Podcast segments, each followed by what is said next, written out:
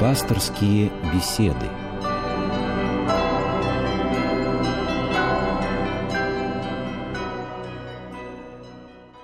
В эфире еженедельная программа «Радио России» «Пастырские беседы». Наш пастырь сегодня протеерей Павел Великанов. Здравствуйте, отец Добрый Павел. вечер. Сегодня мы вспоминаем всех святых в земле российской просиявших, и с этим связана наша тема «Значение русских святых в истории нашей страны». Номер телефона, по которому вы можете звонить нам и задавать вопросы, как обычно, 956 15 14.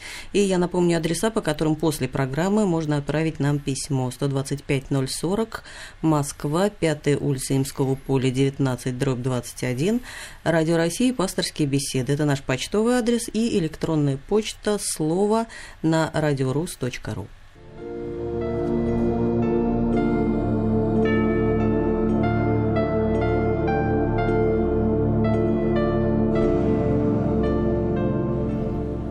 Еще раз напоминаю, что с нами сегодня протерей Павел Великанов. Меня зовут Ирина Ахиева, и наша тема «Значение святых в истории России». Неделю назад э, мы отмечали праздник всех святых. Да? Почему выделен праздник э, российских святых? Как, бы он, как он должен отмечаться, на ваш взгляд, в России? Или это что-то внутрицерковное такое?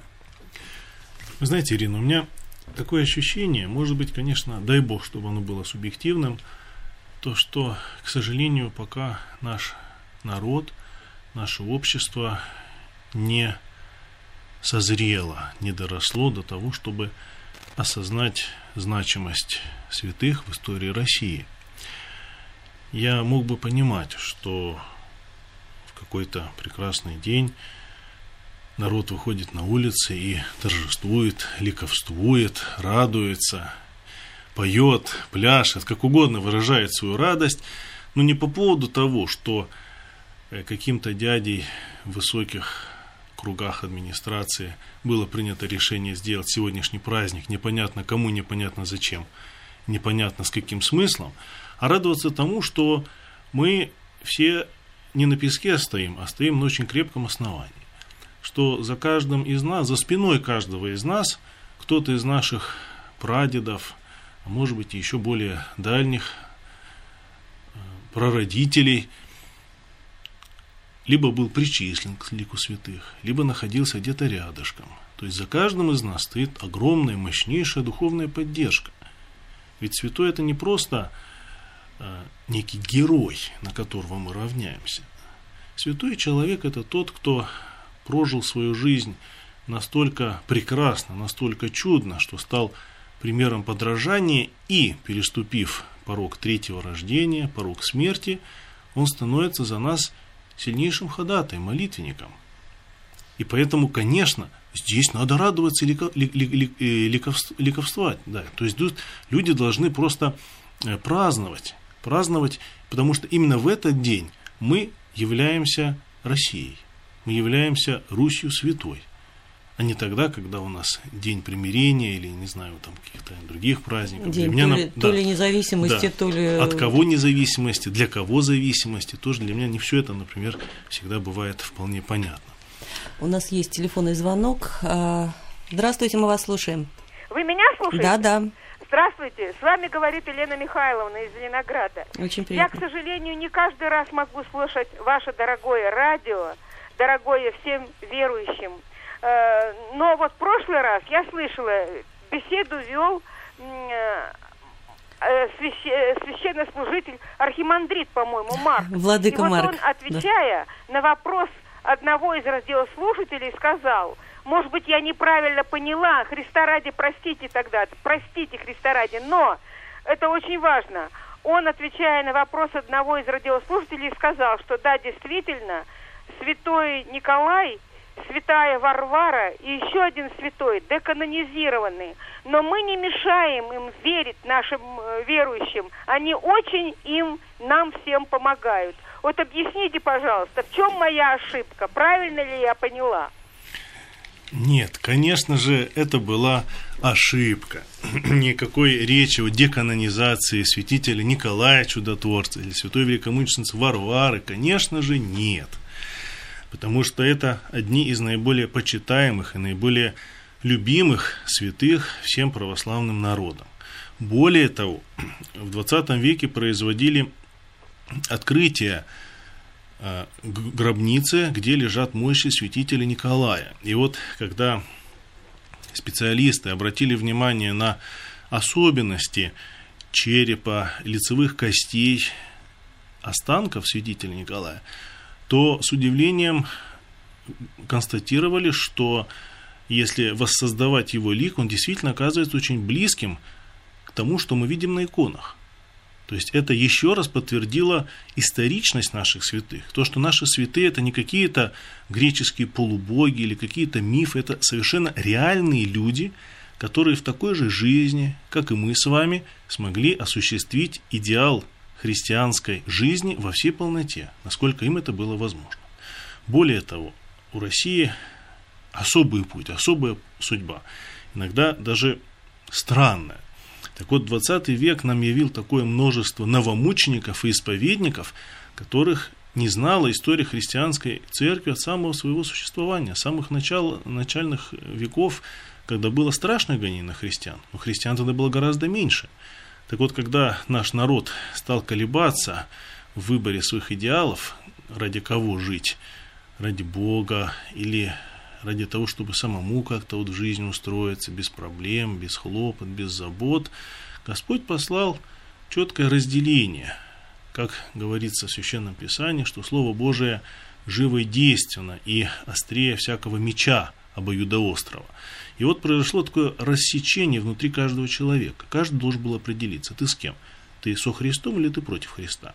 И вот именно благодаря этому разделению те, кто все-таки были готовы честно сказать себе, да, мы хотим не только этого временного, временной жизни, но мы хотим действительно того, что по сути своей гораздо важнее, гораздо значимее всего, что мы видим здесь, эти люди стали мучениками. У нас огромный сон новомучеников, исповедников российских, которые мы в том числе, как наших святых, святых, которые обогрели своей кровью нашу землю, по которой мы ходим, мы их тоже празднуем сегодня их нельзя как бы отдельно отметать и говорить, что вот мы их не вспоминаем. 956-15-14, наш телефон. А у нас еще один звонок. Здравствуйте, представьтесь, пожалуйста. Здравствуйте. Здравствуйте, меня зовут Мария Александровна. Добрый вечер. Мы вас слушаем. Я вот хотел бы вам задать такой вопрос. Вы говорите про святых, подражать им, поклоняться им, но все-таки у нас есть кому подражать. Иисус Христос. Он за наши грехи умирал, а не святые. А, да, вот э, это вопрос на самом деле ожидаемый, потому что православных, да и католиков часто обвиняют в том, что вот почитание святых, икона почитания превращается в идолопоклонство, в язычество в какое-то. Да, дело в том, во-первых, я прежде всего хотел поблагодарить. Замечательный вопрос. Вот, как говорится, вопрос в десяточку. Чем отличается почитание святых от идола поклонства, идолослужения? Никто из нас, православных или даже католиков, то есть тех христианских конфессий, которые признают почитание святых, не отождествляет какого бы то ни было святого с Господом Богом. И форма поклонения, почитания, которая воздается Христу и воздается святым, конечно же, она иная.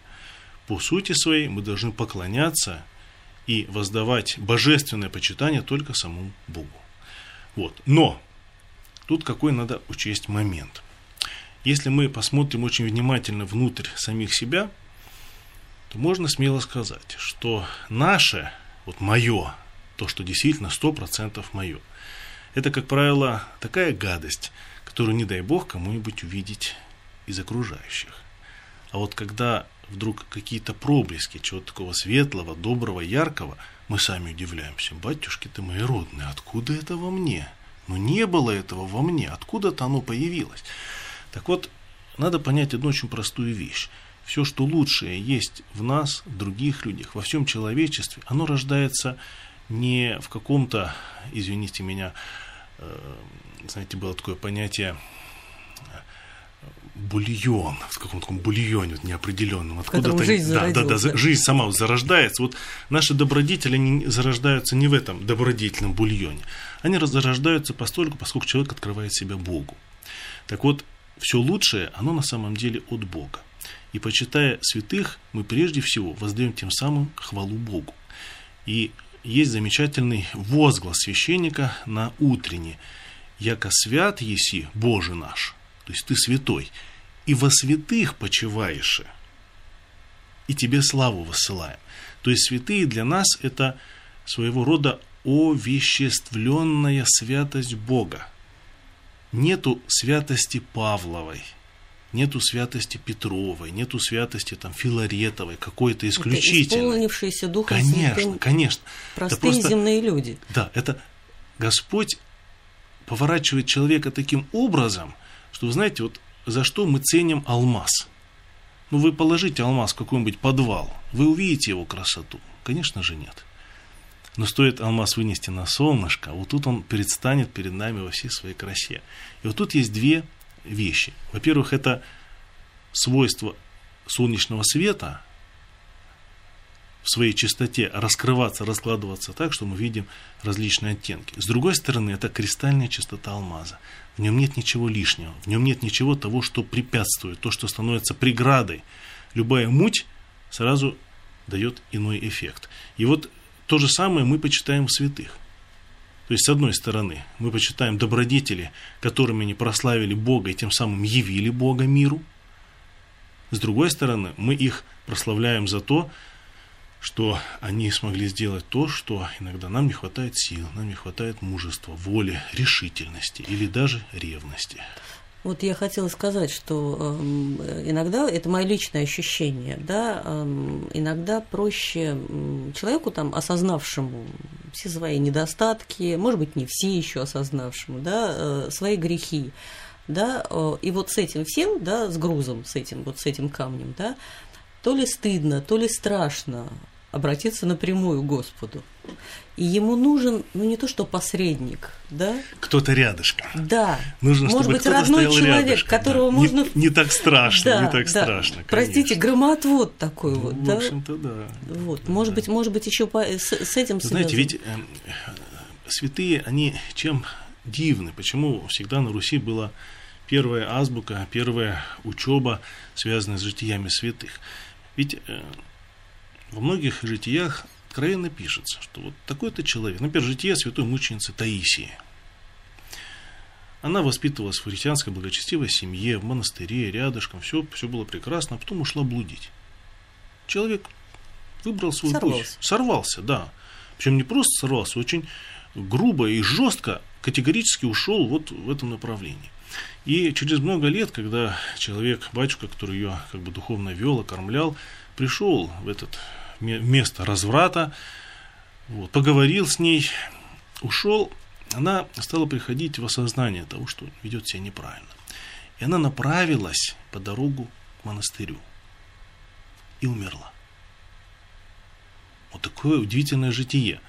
Неужели Бог настолько жесток, что даже не хочет дождаться покаяния, чтобы дойти. человек да, пришел в храм, покаялся, произнес исповедь горячую, разреш... получил разрешение грехов, получил какую-то эпитемию, духовное упражнение для того, чтобы этих, от этих грехов избавиться. И это многих братьев смутило.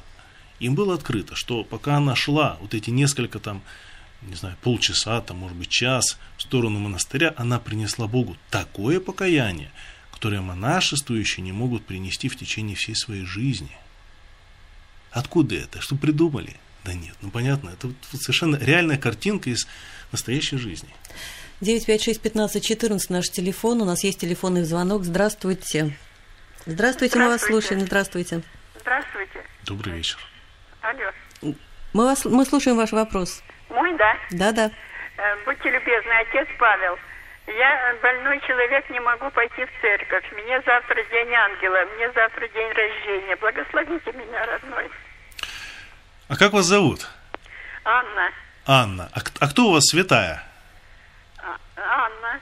А какая пророчица. Анна? Пророчица, святая пророчица Анна. Да. Ну вот я вам могу э, сказать, что э, всякий раз, когда вы читаете священное писание, читаете Евангелие, и там, где говорится о том, что сказала пророчица Анна, о том, что во время встречи со Христом Спасителем она всякий раз радуется и вас благословляет – Вот. А если вы Евангелие не читаете, то, я думаю, она стоит и ждет. Она не ругается, она как бы не сердится на вас, но она очень ждет и надеется. Когда же моя любимая, дорогая Анна будет читать Священное Писание и будет вместе со мной славить Христа Спасителя? Еще один звонок у нас. Здравствуйте. Э, добрый день. Добрый, день. Сергей Иванович из Москвы. Я, вы знаете, я хотел попросить прояснить э, две позиции э, в рассматриваемой теме. Первое, это э, как бы два вопроса в одной, в одной проблеме.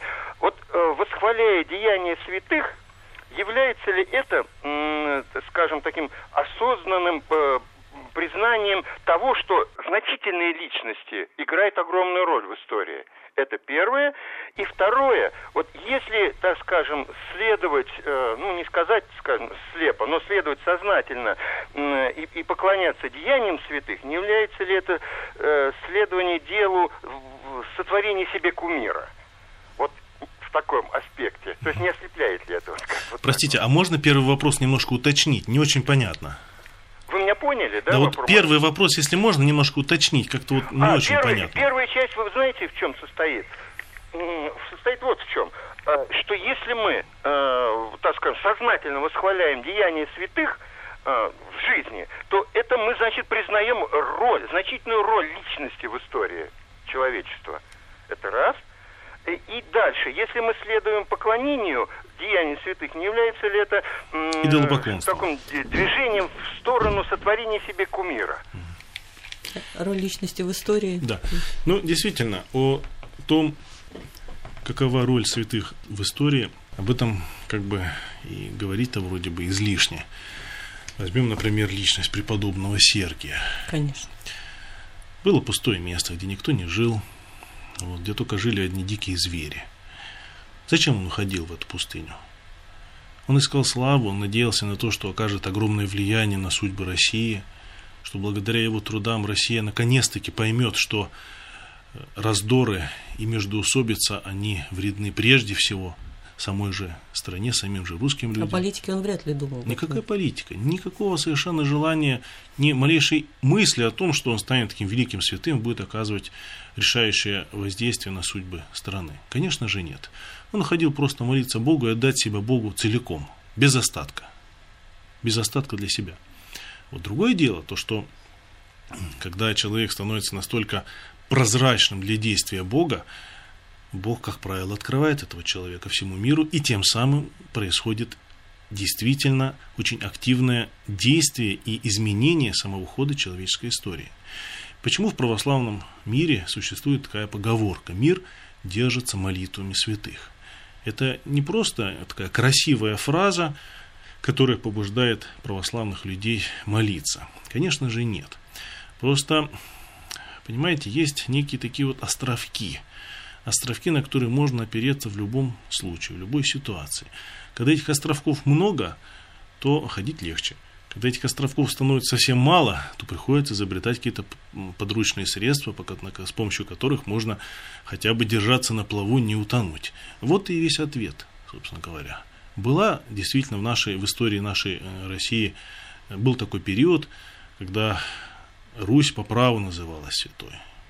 Когда из лавры преподобного Сергия, подобно многим птицам, вылетали его ученики, и так же, как и он, не ища мирской славы, основывали монастыри. И эти монастыри становились очагами не только духовного просвещения, они становились очагами вообще возрождения и зарождения даже обычной жизни. Как появился Сергиев Посад? Появился сначала преподобный Сергий, потом стали притекать, приближаться к этому месту монашествующие, потом уже поселение, город, и вот то, что мы имеем сейчас.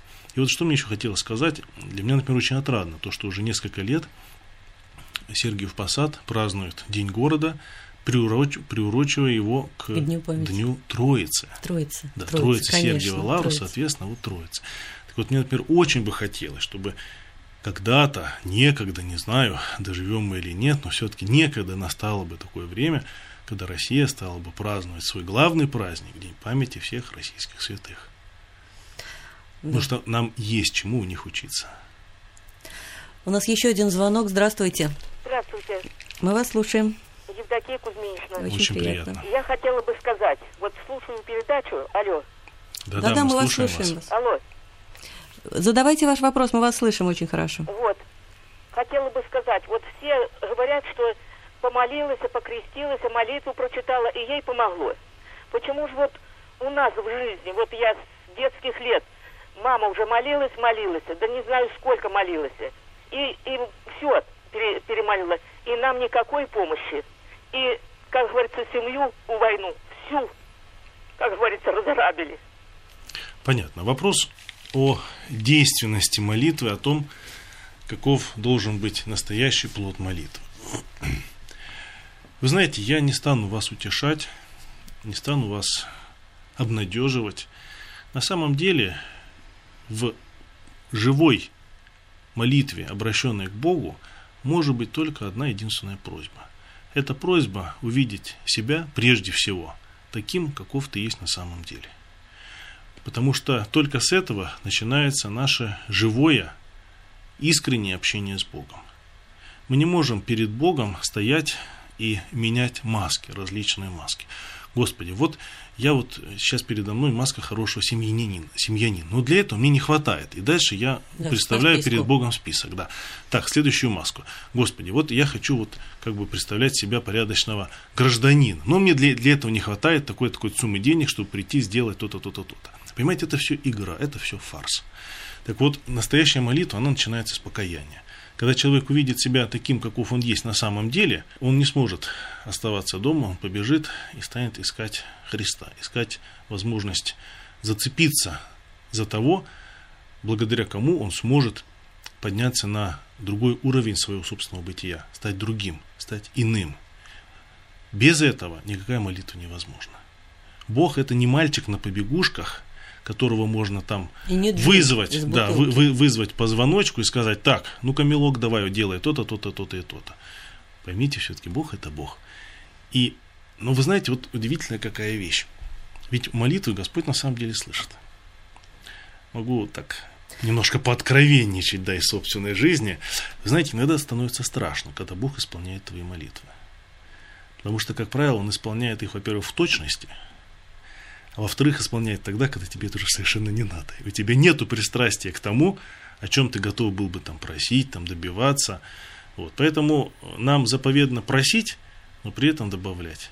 Но не моя воля, но твоя да будет.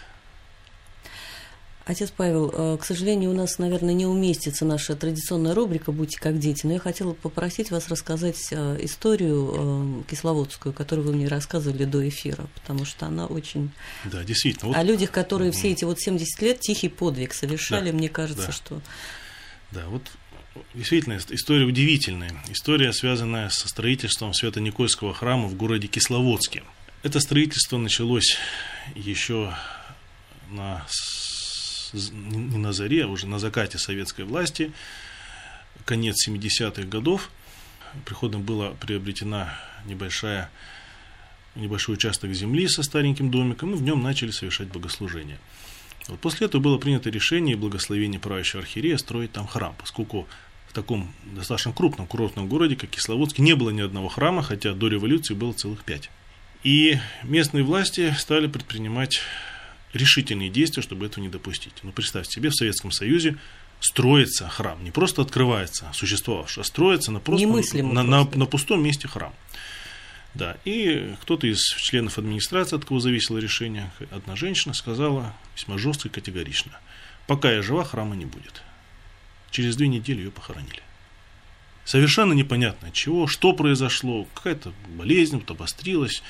Вот. Но для всех это было очень таким серьезным показателем.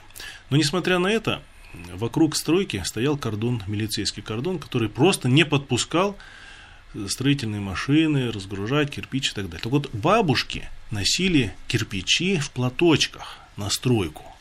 И эти же бабушки с мастерками клали кирпичи и так вот возводили стены храма. В этом году я был дома и видел фотографии. Мне раньше про это рассказывали, но в этом году я своими глазами увидел фотографии, как шло строительство Никольского храма. И вот представьте себе, в 86 году или 87 году строительство храма было закончено. Храм поднялся до куполов, днем начались уже регулярные богослужения, как именно в ново, свежеотстроенном храме. Вот представьте, каким надо было быть человеком, чтобы понимать, за этот кирпич я могут посадить в кутузку, и неизвестно, выпустят оттуда или нет. Эти бабушки все бросали, брали этот кирпич, прятали там и несли на стройку. И эти люди вокруг нас. Их просто надо суметь увидеть. Да. Понимаете, иногда мы, мы в этой бабке можем видеть, ах ты старая Грымза там. Вот я только ты, хотела ты, ты что-то мне там указываешь, я там пришла там в штанах в храм, а ты меня тут выгоняешь там или ругаешься на меня. А мы не знаем, понимаете, что за спиной у этой бабушки там. И потом, эм, я вот тоже чувствую свою вину. Мы с вами, кстати, в свое время говорили о том, что бабушки эти вот донимают э, новообращенных и так далее. Но с другой стороны, ведь именно эти бабушки Россию отмолили. Да. Это они все это время приходили в храмы в полупустые, ничего не боясь да, зная, что их никто не защитит. Эти старенькие священники, которые все еще служат в храмах, которые продержались все это время. Вот. И это, что называется, на мой взгляд, я не знаю, будут ли они канонизированы да, когда-то. Я думаю, скорее всего, нет. Тоже вот э, овеществленная. Понимаете, ведь канонизация, что это такое? Это не просто признание святости того или иного человека. Я думаю, если идти таким путем, то это заранее обреченный на провал путь. Мы никогда не сможем вычислить всех тех, кто действительно угодил Богу во всей полноте. Конечно. Канонизация – это прежде всего прославление этого человека для почитания как образец для подражания. То есть его образ жизни, тот путь, который известен, или который явил себя там, в виде различных чудес, явных сверхъестественных явлений, которые невозможно игнорировать. Вот. И этот путь, он признается церковью как правильный. Поймите, что не всякого человека церковь канонизирует, даже когда у него вот вроде бы внешне безупречный путь. Канонизация это очень серьезный и, ну, можно так сказать, рутинный процесс. Есть комиссия, которая проверяет подлинность чудес, которые происходили, которая следит, следит за тем, какие были там проблемы, сложности во время э, в жизни этого человека. И только после этого уже не каким-то одним человеком, а соборно выносится решение о том, что признать этого человека, потом каким? Местно чтимым святым, который вот в определенном небольшом регионе, да, прославляется, или вот по, по, всей, по всей православной церкви. Тема бесконечная, объемная. Да, Я да, надеюсь, обширная. что мы в следующих наших программах вернемся к ней. А наше эфирное время заканчивается. Я напоминаю, ваш пастырь сегодня отец Павел Великанов. Ровно через неделю пасторская беседа э, продолжится, будет другая тема. Всего вам доброго. Всего доброго. И в завершение хотел бы пожелать всем нашим дорогим слушателям. Русь святая, храни веру православную, в ней же тебе утверждение.